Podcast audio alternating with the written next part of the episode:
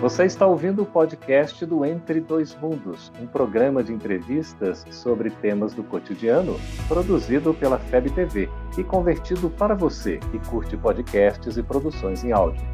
Essa é a nossa forma de transmitir esperança, conhecimento e alegria. Olá! Como o Espiritismo nos ajuda a entender o mundo de hoje? É isso que o nosso programa se propõe mostrar em conversa com estudiosos do Espiritismo. E o tema do nosso programa de hoje, ao vivo pelo Facebook e pelo YouTube da FEB TV, é Lidando com a Culpa. Prepare-se, Entre Dois Mundos está começando agora.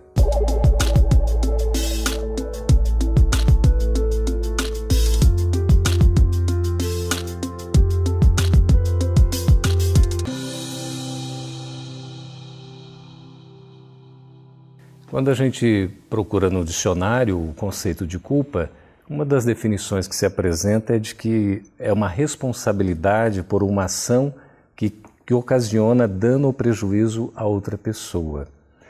Qual é a consequência da culpa na nossa vida? Por que, que a gente se sente culpado e como a gente pode lidar com esse sentimento da culpa? Nós estamos aqui ao vivo hoje, recebendo nos estúdios da FEB TV os nossos colegas Ismael Costa, que é colaborador do Espiritismo, evangelizador. Seja bem-vindo, Ismael. Muito obrigado, Geraldo. E também eh, André Nonato, é psicólogo espírita, colaborador aí da doutrina espírita. Seja bem-vindo, André. Uma honra, Geraldo. Pois é, nós vamos começar a conversar aqui, enquanto os nossos telespectadores também já vão preparando aí as suas perguntas. É, sobre a culpa, como é que a gente pode, eh, Ismael e André, definir culpa? Eu acho, Geraldo, que é, para a gente começar a fazer um entendimento mais amplo sobre culpa, temos que entender que a culpa ela está relacionada a vários aspectos da, das dimensões humanas. Então uhum. a gente uhum. pode observar a culpa sob o ponto de vista psicológico, o que é o mais estudado. Mas é importante também a gente observar sob o ponto de vista físico, uhum. biológico, né? Ou sobre o ponto de vista espiritual. Quais são as consequências que esse sentimento provoca, tanto do ponto de vista psíquico, do biológico e do espiritual? Né? Então, como é que são esses sentimentos, essas consequências principalmente, André? Da forma como eu entendo, assim, culpa é um processo e um resultado. Né? Uhum. Né? Como processo, são os itens que Ismael falou. Como resultado, é é como se fosse um, um erro de avaliação, né? um equívoco de avaliação. Está uhum. ligado ao conceito de certo e errado, uhum. que todos nós trazemos. Ao pecado também? Certo e errado, você dá o nome do errado como pecado, e aí você tem os benefícios e malefícios da definição. Uhum. É, estar certo e estar errado, e o quanto que é ruim estar errado, traz para a gente um olhar de peso para nós ou para o outro, uhum. que a gente termina chamando de culpa.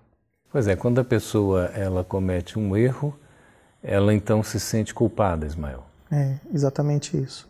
E aí essa, essa, esse sentimento de culpa que vai se transformando num, num pesar, né? E essa, essa dimensão que o, que o André colocou é muito importante, um peso. A gente começa a sentir uhum. como se estivéssemos carregando um peso muito forte, né? Uhum. Ele vai se refletir energeticamente e biologicamente, né? Então, a, a, do ponto de vista neurocientífico, os estudos que a gente tem feito sobre neurociência, há uma reconstrução, uma reconfiguração de neurônios, de redes neurais, uhum. quando esse sentimento ele se torna é, potente, ele se torna forte no cérebro humano. Hum. Você é da área de TI, não é isso? Eu sou da área de TI e eu também estudei é, ciência da informação. Sim. E na área de ciência da informação a gente entrou em contato também com áreas relacionadas à neurociência, porque uhum. uma das coisas que nós estudamos é a inteligência artificial.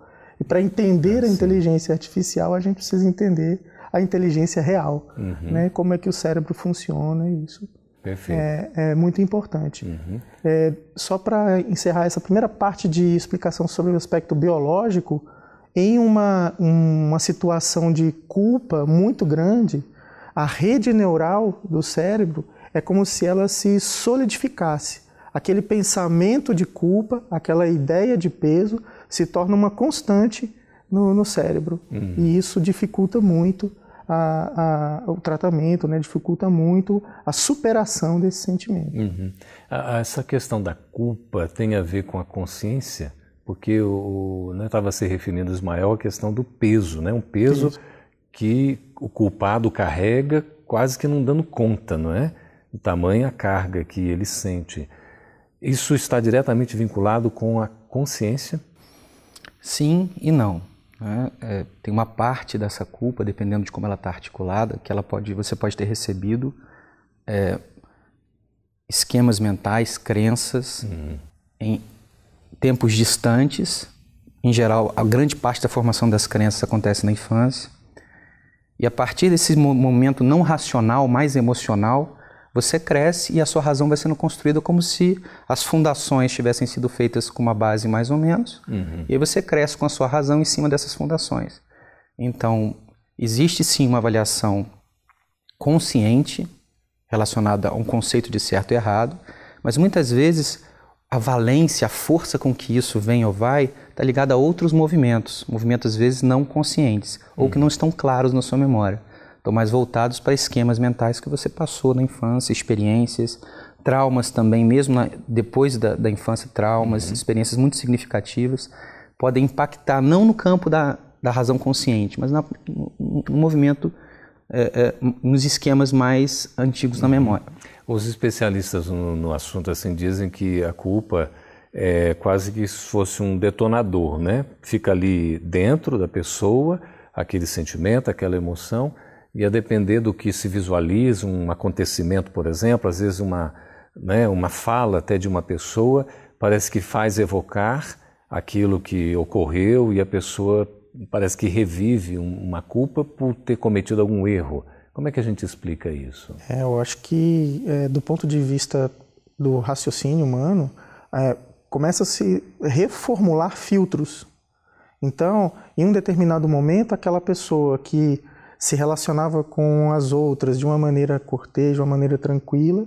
A partir do advento da culpa, ela começa a tentar entender outros meandros do raciocínio das outras pessoas. Uhum. E isso faz com que outros sentimentos negativos surjam, como o milindre, uhum. né, como a incerteza, como a desconfiança, uhum. porque ela está ali achando, se achando tão culpada, né, que ela é, é, começa a achar que as outras pessoas estão percebendo aquela culpa dela. Então, é, é porque talvez se sinta assim envergonhado, André? O culpado se sente envergonhado do erro cometido, alguma coisa assim, da cobrança que ele tem? Sim. É, a, a, vergonha é, é, é, é um resultado é, de uma vinculação da, da mente, da, das lembranças, a algo que ele não gostaria que tivesse acontecido, uhum. não, não, gostaria que tivesse vivenciado, ou até que outra pessoa não tivesse passado. Uhum. É, e é, assim... Acaba carregando um certo peso com isso. Vai peso. Vai aumentando uhum. o peso, né? É, vai criando, é, é, é, como o Ismael falou, vai, vai criando esquemas mentais é, que vão fazendo com que a pessoa julgue o ambiente de forma inadequada. Uhum.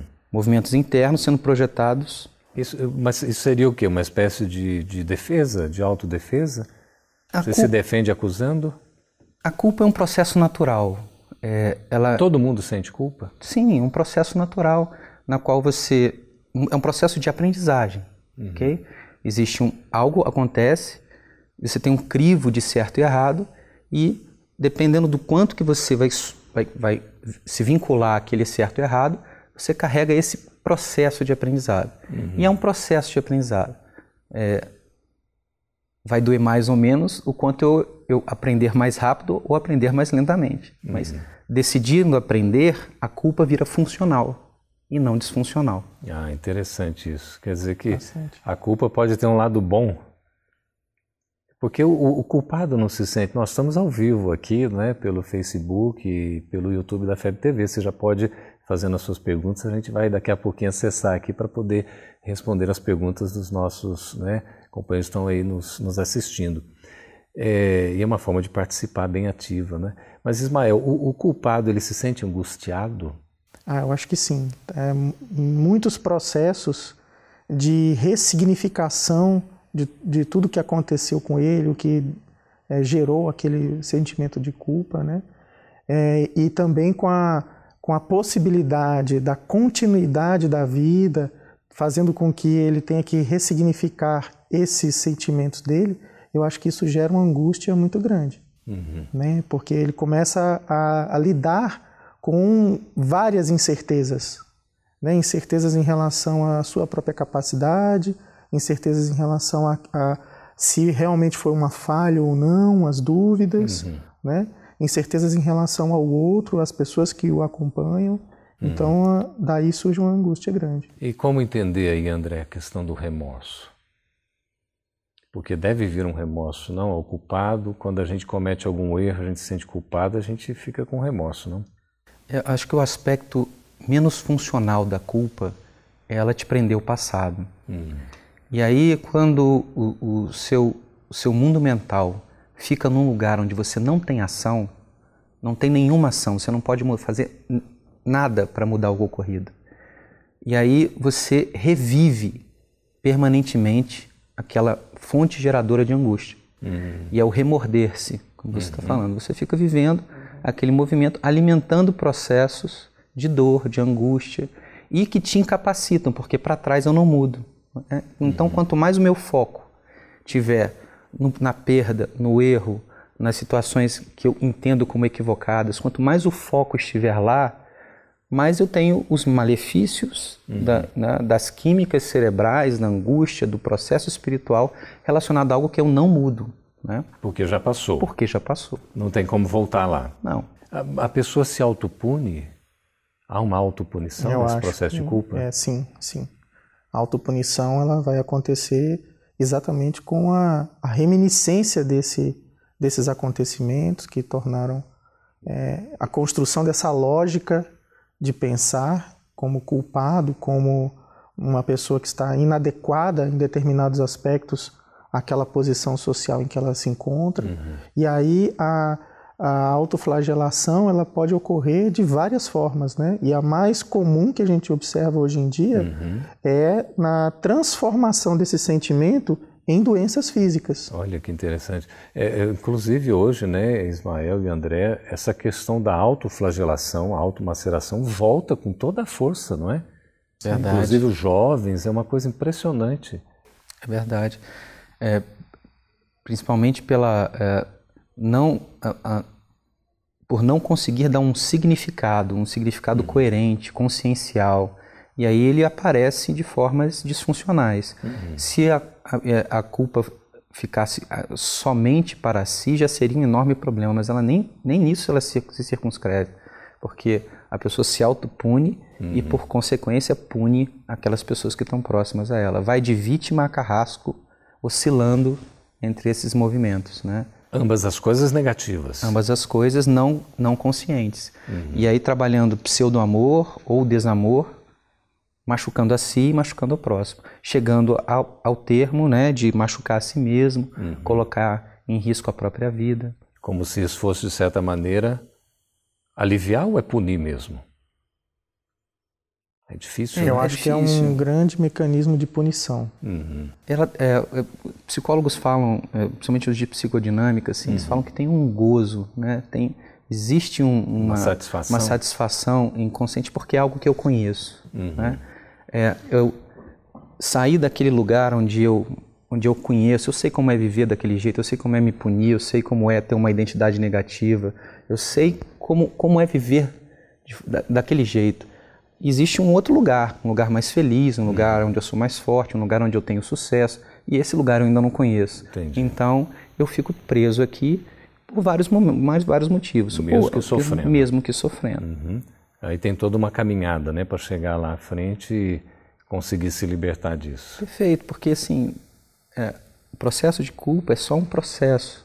E assim, usando bem, olhando para ele com olhos de ver e ouvidos de ouvir, uhum como nos diz Jesus, é, esse mesmo processo transforma aquele sofrimento, que é um sofrimento sem função, num sofrimento ético, uhum. um sofrimento de busca, de autoaprendizado. E aí vem a, um movimento de transformação da culpa no movimento de responsabilização, ah, de autorresponsabilização. Pois é, André Ismael, nós vamos chamar um breve intervalo e a gente vai continuar conversando a respeito do lidando com a culpa, como a gente lidar com esse sentimento, com esse estado, com essa condição que a gente às vezes enfrenta diante dos erros, enfim, da nossa própria consciência, lidando com a culpa. A gente volta daqui a pouquinho e você já pode fazendo as suas perguntas, por gentileza. Estamos de volta com Entre Dois Mundos, conversando a respeito da culpa, lidando com a culpa. Estamos ao vivo pelo YouTube, pelo Facebook da FEB TV. Você pode nos escrever, nós já estamos recebendo aqui um bocado de perguntas. Vamos começar já que atendendo bom. aqui as perguntas. e à medida que a gente for respondendo, nós já vamos conversando sobre vários outros assuntos vinculados à culpa, que é um tema é, assim que, que rende, não é? É isso mesmo. Tem muita coisa para conversar até para esclarecer, evidentemente. A Silvia Sartor, pelo YouTube da FEB TV, ela pergunta: vamos lá, Ismael, quais os efeitos e o papel da culpa no nosso espírito, inclusive após a desencarnação? Qual o caminho para livrar-nos da culpa? Estou perguntando duas coisas, né? Uhum. Quais são os efeitos e o papel da culpa no nosso espírito, inclusive após a desencarnação, e qual o caminho para a gente se libertar da culpa? Certo. André Luiz, lá em Mecanismos da Mediunidade, ele traça um panorama muito interessante sobre a ideia de uma matéria mental. Uhum. Os nossos pensamentos plasmando é, construções mentais que vão se refletir no nosso perispírito. Uhum. Em relação especificamente à culpa, é, como nós já falamos anteriormente, uma série de processos deletérios começam a acontecer no corpo é, e se afetam o corpo físico, consequentemente a gente vai ter reflexos perispirituais nesse, nessa situação. Então, o que a gente pode dizer é, de concreto em relação a isso é que os pensamentos construídos a partir de um sentimento de culpa, eles podem causar danos uhum. às construções perispirituais que o espírito possui. Perfeito. Né? E esse próprio é, sentimento sendo é, é, carreado pelo espírito, sendo ele encarnado ou desencarnado, ele precisa ser, ele precisa de uma renovação, ele precisa de uma mudança. É como o André estava falando, uhum. né? A gente está num processo de construção de novos significados. Ressignificando. De ressignificação. Antes a gente não tinha a noção de que estava errando. Uhum. Aí em um determinado momento a gente sente culpa porque percebe o erro. E agora a gente precisa sanear o nosso pensamento e o nosso perispírito uhum. para continuar evoluindo. Então, André, como, qual o caminho para nos libertar aí? Não é? Porque a gente fala na ressignificação né, dos pensamentos, mas isso não parece ser tão simples de fazer, não. Né? Como fazer isso? É, antes de, de responder, uma receita, né? É, antes de responder, assim, ainda trazendo André Luiz, André Luiz traz para a gente a imagem dos bióforos, né? É, que impactam cada uma das células, formas de pensamento, uhum. que criam campos, que criam estruturas que impactam célula a célula. Então, é, que são capazes de, de nos trazer é, movimentos de saúde ou movimentos de perda de saúde, a manutenção uhum. dessas imagens. Então, a culpa gera é, a, a, manutenção de imagens mentais negativas uhum. cria em nós uma bateria de substâncias que no longo prazo vão cobrar o seu preço. Né? Uhum. Né? É, e deixando essas formas de pensamento, elas ficam impregnadas no perispírito, gerando as máculas no perispírito. Se a gente pudesse brincar assim, o umbral é feito de culpa. Né? Grande matéria mental do umbral. Inclusive, André e Ismael, aquela questão do, do livro Ação e Reação, que mostra a mansão Paz, né, dando assistência àqueles espíritos que estão numa uhum. região trevosa mesmo, né? Exato. Ali se forma é, exatamente pelo contexto de culpa, né? Isso. Ele isso. Se, se punindo, se autopunindo, não é? Isso. E em relação ao mundo espiritual, a continuidade desse ciclo negativo de pensamentos vai formando uma psicosfera negativa, uhum. não só para o perispírito, mas para o ambiente onde ele está. Daí as imagens que a gente costuma ver dos umbrais, né? É, é um, um verdadeiro, uma visão quase que infernal, né? Isso. Dante, aquela visão assim. Dantesca. Quem sente culpa vive num universo de de inferno próprio. Pois é, o inferno seria a própria construção, a construção íntima, íntima. Pois é, eu, e, vamos lá, a gente vai conversando. E, essa, e o movimento de sair é um movimento de consciência. Uhum. É fazer as perguntas certas.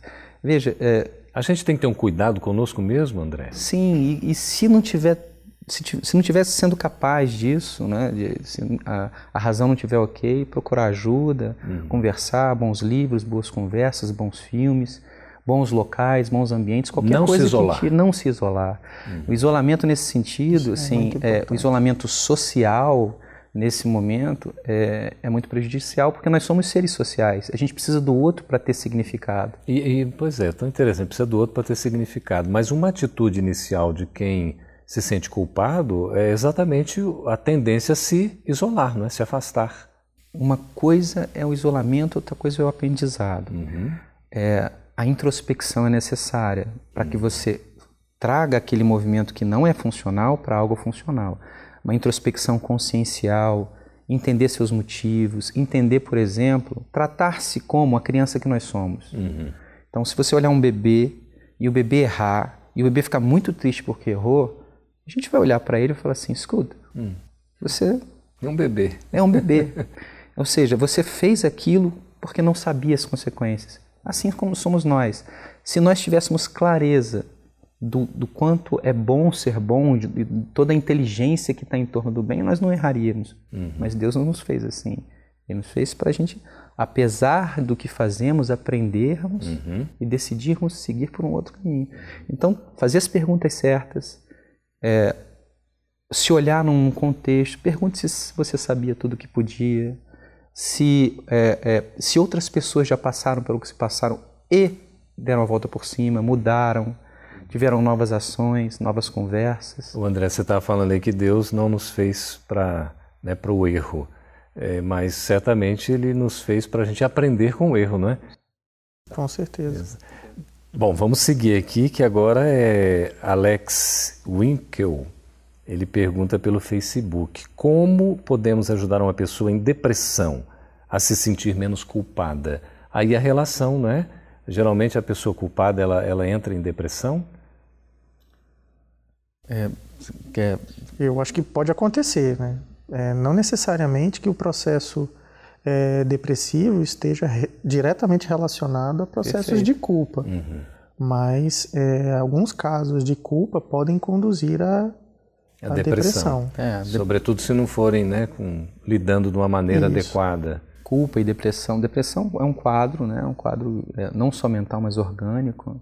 E ele pode ser fatores internos, fatores externos ou associação dos dois. Uhum. Eu concordo. A culpa pode estar ligado pra, nisso. Em geral, os quadros deprimidos, no caso depressivos, é, o discurso é muito ligado ao movimento do passado. Uhum. É um foco, o foco emocional está ligado a coisas que ele não pode mais modificar. E fica estacionado e fica ali. estacionado ali. Então a culpa, os deprimidos em geral apresentam comportamentos de culpa. Perfeito. E como E- e fazer há nesse uma- caso para ajudar? Há uma lógica que precisa ser quebrada, né? Esse raciocínio da culpa, essa, esse circuito de ressignificação que está sendo gerado ali, ele precisa ser quebrado de alguma forma.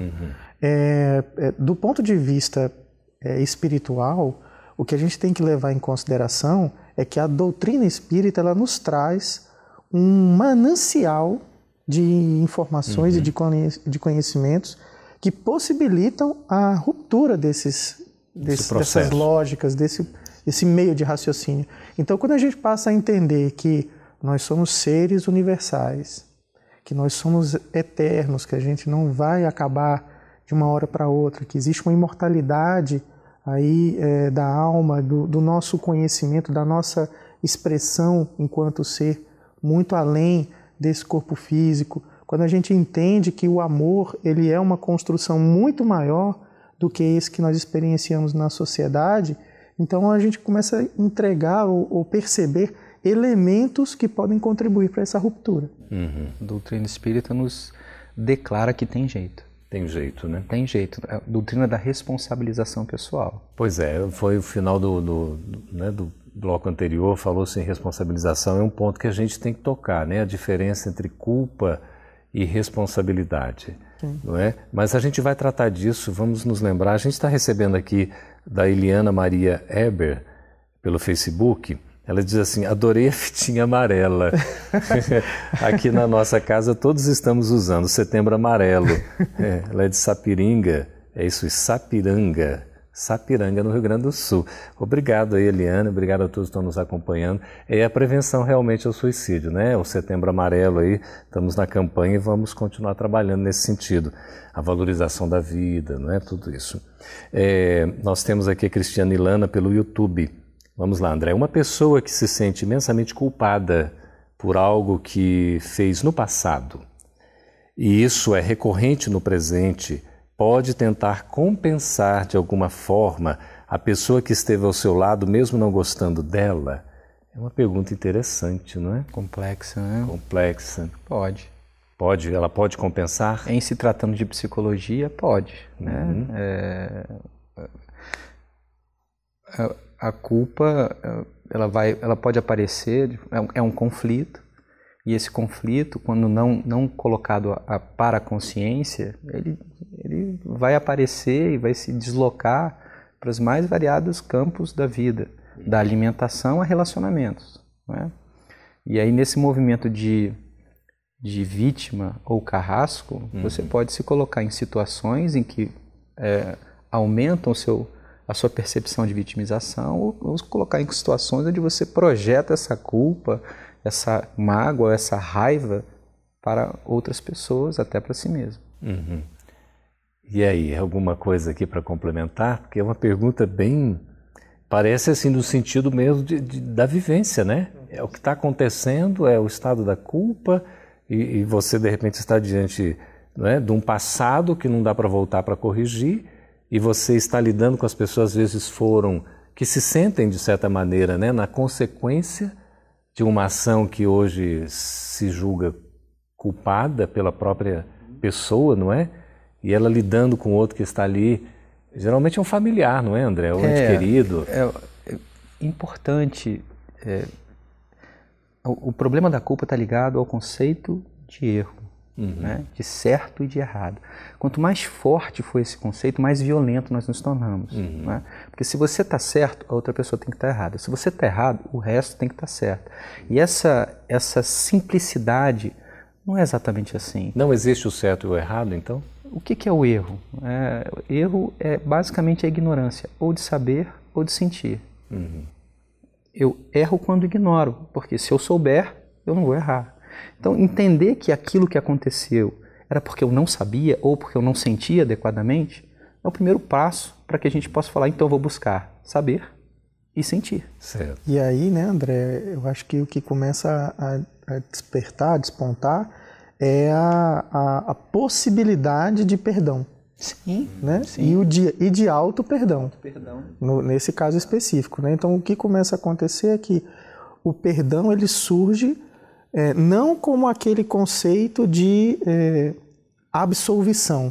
Sim. Não como uma sentença absolvitória, ou para mim mesmo ou para as outras pessoas, mas como uma continuidade evolutiva. Então é a ideia original da palavra, né? Perdonare, hum. permanece doando.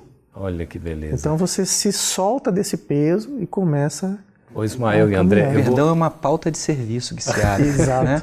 Uma Mas pauta de serviço. Nós vamos ter que continuar conversando sobre o perdão, auto-perdão, relacionando com a culpa. A gente vai chamar um breve intervalo.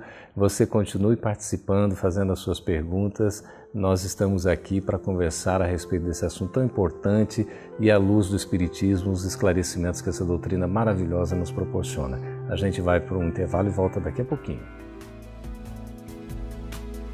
Essa é uma produção da Federação Espírita Brasileira. Para saber mais, siga arroba FebTV Brasil no YouTube, Facebook e Instagram. Ative o sininho para receber as notificações e ficar por dentro da nossa programação. Até a próxima!